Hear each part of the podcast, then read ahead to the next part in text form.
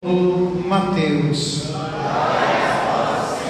Naquele tempo, disse Jesus aos seus discípulos: Ficai atentos, para não praticar a vossa justiça na frente dos homens, só para serdes vistos por eles. Caso contrário, não recebereis a recompensa do vosso Pai que está nos céus.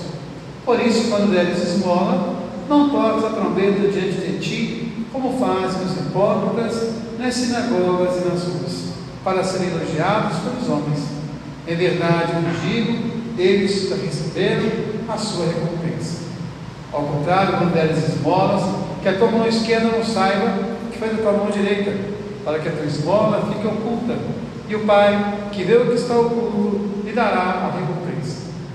Quando orares, não sejais como os hipócritas, que gostam de rezar em pé das sinagogas e nas esquinas das praças, para serem vistos pelos homens.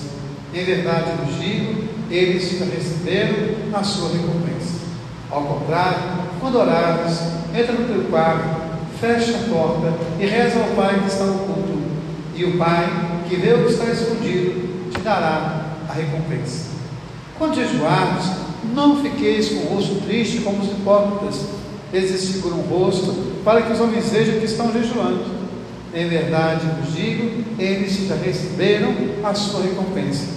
Tu, porém, quando jejuares, perfuma a cabeça e lava o rosto, para que os homens não vejam que estás jejuando, mas somente o teu Pai que está oculto.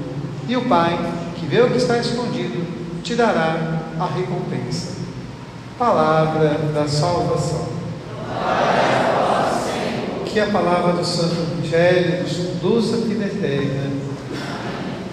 Minha irmã e meu irmão, tem ventilador ligado aí, eu seria favorável que desligasse, porque faz barulho e não resolve mais nada, né?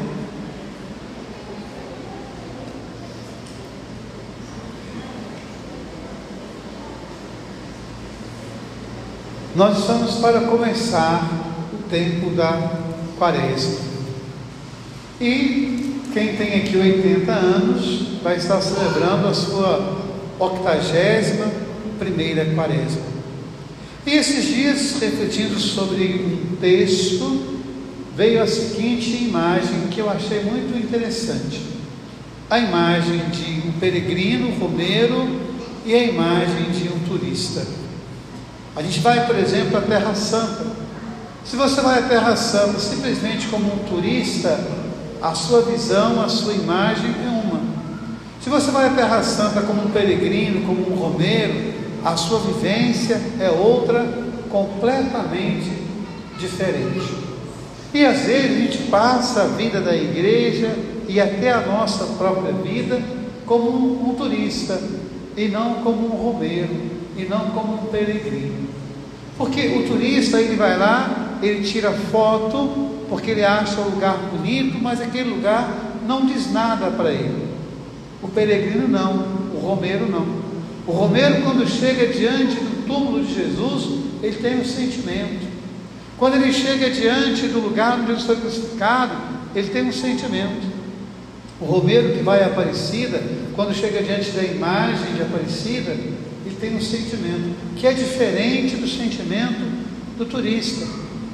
E às vezes há muitas pessoas, até dentro da igreja, que vivem simplesmente como se fossem turistas, e não como um peregrino, e não como um romeiro. Vem à igreja, tira fotografia, recebe o sacramento, mas aquilo não significa muita coisa na vida da pessoa. Vou começar a quaresma, é um tempo de a gente refletir sobre isso. Que modo de vida eu tenho vivido? A minha vida tem sido uma vida de turista ou a minha vida tem sido uma vida de romeiro e peregrino? Aquilo que eu vivencio na minha fé significa algo para a minha vida ou é simplesmente ideias de um livro de uma língua morta?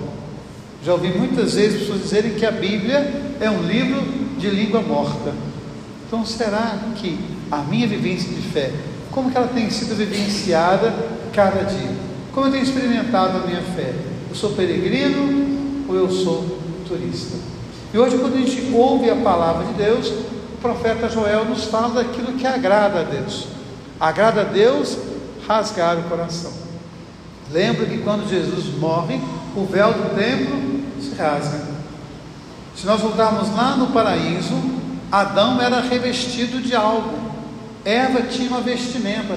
Qual era a vestimenta de Eva? Qual era a vestimenta de Adão? Era a graça de Deus. Adão e Eva estavam revestidos da graça de Deus. E era tão natural para eles a graça que eles nem percebiam.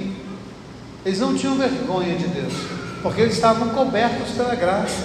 Mas quando eles pecam, eles perdem essa graça. E aí eles experimentam o que? A miséria, eles experimentam a nudez. E é interessante como o nosso tempo gosta de expor a nudez do corpo, como o nosso tempo gosta de expor as suas vidas nas redes sociais. Estamos expostos o tempo todo. Não há mais privacidade, não há mais cuidado com aquilo que é sagrado. Então é interessante quando Adão e Eva se reconhecem pecador, ao invés de buscar a graça de Deus novamente, eles querem por conta própria se cobrir. Eles fazem vestimenta, segundo o poema sagrado, de folhas. Eles querem ser autônomos, eles não querem mais buscar a graça de Deus. Então há muitas pessoas que estão vivendo a síndrome de Adão e Eva. Eu quero autonomia. Autônomos é a minha lei, é a minha vida. Eu não preciso da experiência de Deus. Eu não preciso da graça de Deus. Eu posso até ir à igreja, mas eu vou como um turista. Eu posso até receber o sacramento, mas eu faço como turista. Eu não tenho vivenciado a minha vida como um peregrino da fé. Eu não tenho vivenciado a minha vida como um romeiro da fé. Então o profeta Joel vai falar isso para nós. Rasga o seu coração. Quando você rasga o coração, ele se torna todo de Deus. Torna o seu coração todo de Deus. Depois o, o apóstolo Paulo, escrevendo para você, ele vai dizer o seguinte: olha, você é o embaixador de Cristo. Se nós voltarmos no Sermão da Montanha, e o Evangelho de hoje é uma parte do Sermão da Montanha, no Sermão da Montanha Jesus deixa claro que nós somos embaixadores dele. Falei isso para vocês há três semanas. Quem tem fome é feliz, porque agora o cristão não vai deixar ninguém ter fome mais. Quem está triste é feliz, porque agora o cristão não vai deixar ninguém ser triste mais. Então nós temos o que?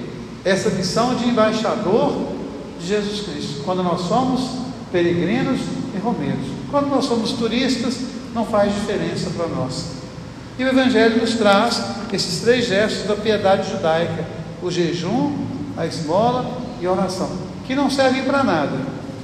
Jejum, esmola e oração não servem para nada se nós formos turistas, mas se formos romeiros e peregrinos, vai transformar a nossa vida. Jejum, esmola e oração como busca de uma intimidade maior com Deus não para me apresentar, não para mostrar. Ah, eu vou ficar a quaresma inteira sem beber cerveja. Ah, eu vou ficar a quaresma inteira sem comer doce. Vou ficar a quaresma inteira. Isso não vale nada com nada. Se você for apenas um turista. Então que você possa, nesse tempo da quaresma, buscar o que? A sua experiência de peregrino, a sua experiência de romeiro, a sua experiência de quem vai à igreja e se faz igreja de quem vai no lugar onde sofreu a paixão e vive a paixão realmente. E a igreja, já há muitos anos, há mais de 50 anos no Brasil, ela nos convida cada quaresma a viver também a prática da campanha da fraternidade, da campanha da solidariedade. E esse ano, a campanha da fraternidade nos traz o quê? Um convite à solidariedade com quem tem fome. Felizes que têm fome, porque agora nós, como cristãos, vamos transformar esta realidade.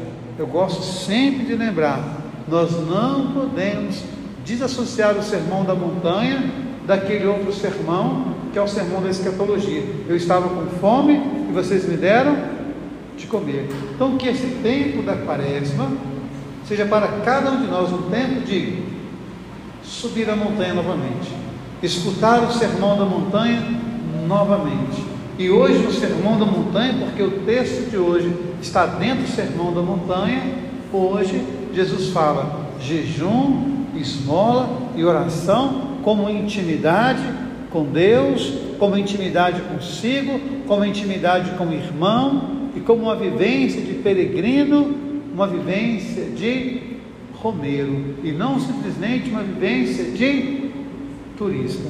Que nós não sejamos turistas da fé, mas homens e mulheres que trazem a palavra de Deus para dentro da sua vida. Homens e mulheres colocam a sua vida ou procuram colocar a sua vida dentro da palavra de Deus. Louvado seja nosso Senhor Jesus Cristo.